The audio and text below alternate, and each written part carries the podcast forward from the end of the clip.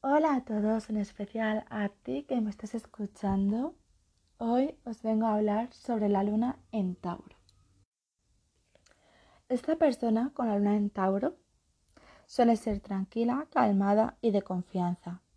Si dice que va a hacer algo, lo hace porque odia la idea de decepcionar a alguien. Realizar las tareas a toda prisa hace que se sienta agobiado porque prefiere tomarse su tiempo y trabajar a un ritmo constante en vez de entrar en pánico. Esto le ayuda a mantener la calma y asegura que sea persistente y determinado. Sin embargo, a veces puede conducirlo a la cabezonería y posiblemente incluso a la convicción de que el infierno se congelará antes de que cambie su mentalidad sobre algo. En cambio, especialmente si le es impuesto le supone un desafío y una amenaza monumentales porque tiene una profunda e instintiva necesidad de seguridad física y emocional. Le gusta que las cosas se queden como están, aunque no esté totalmente satisfecho con ellas. Esto significa que mm, sentirse atrapado en una rutina sea para esta persona una opción mejor que tener que alterar el status quo con los riesgos que pueda suponer. El deseo de estabilidad también afecta a sus relaciones, haciendo que sea leal, cariñoso e incondicional. Es paciente y tranquilo y realmente tiene que sufrir una gran provocación antes de perder los papeles. El signo de Tauro se asocia con posesiones y cosas materiales y a veces la luna en este signo puede sugerir una actitud posesiva hacia los seres queridos con una renuncia a dejar que sigan su propio camino. Las personas que tenéis la luna en Tauro bien situada, valoréis el contacto físico, los mimos y el afecto, más que cualquier otro signo del zodiaco, hasta el punto de que no concebís las relaciones interpersonales si no llevan ese sello terrenal. Vuestra madre muy probablemente fue una mujer cariñosa y protectora, bajo su cuidado nunca os faltó de nada. No conocisteis lo que era la carencia ni el miedo a la escasez. Las necesidades que os surgían siempre se vieron ampliamente satisfechas sin tener siquiera que pedirlo. Esta visión tan placentera y cómoda de la realidad puede generar un profundo e irracional miedo al cambio. Sí, el mundo ya es de por sí un lugar maravilloso, ¿para qué vamos a arriesgarnos a perder lo que tenemos? Pues hay que considerar que Tauro es el signo de exaltación de la luna. La necesidad de seguridad lunar se ve colmada con las tendencias sensuales y acumulativas del toro.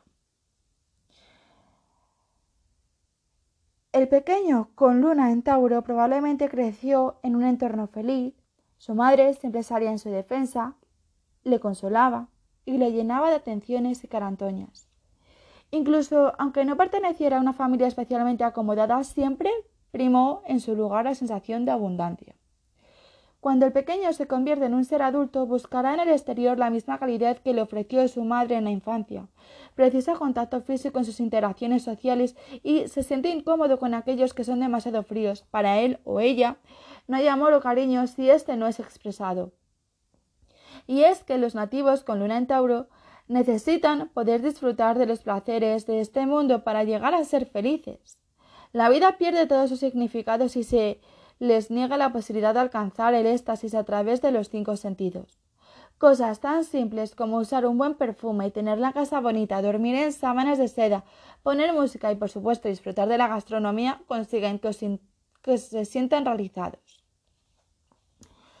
En su vibración más baja, los nativos con la luna en Tauro se quedan inmóviles ante el más mínimo atisbo de incertidumbre. El hecho de no saber lo que les puede pasar mañana les produce auténtico pavor. Su leitmotiv parece ser aquella frase de Virgencita que me quede como estoy. Prefieren la rutina del estatismo antes que la más mínima posibilidad de evolución si es que esta última implica un riesgo. Y cuando expresan el lado más luminoso de su naturaleza son seres increíblemente cariñosos y tiernos.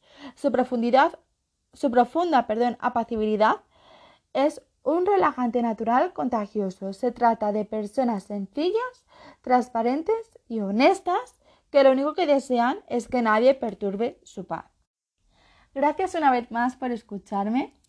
Si os ha gustado el episodio podéis darle a seguir y si os interesa la astrología y el tarot podéis seguirme también en el Instagram de Tarot y Astrología con Lore.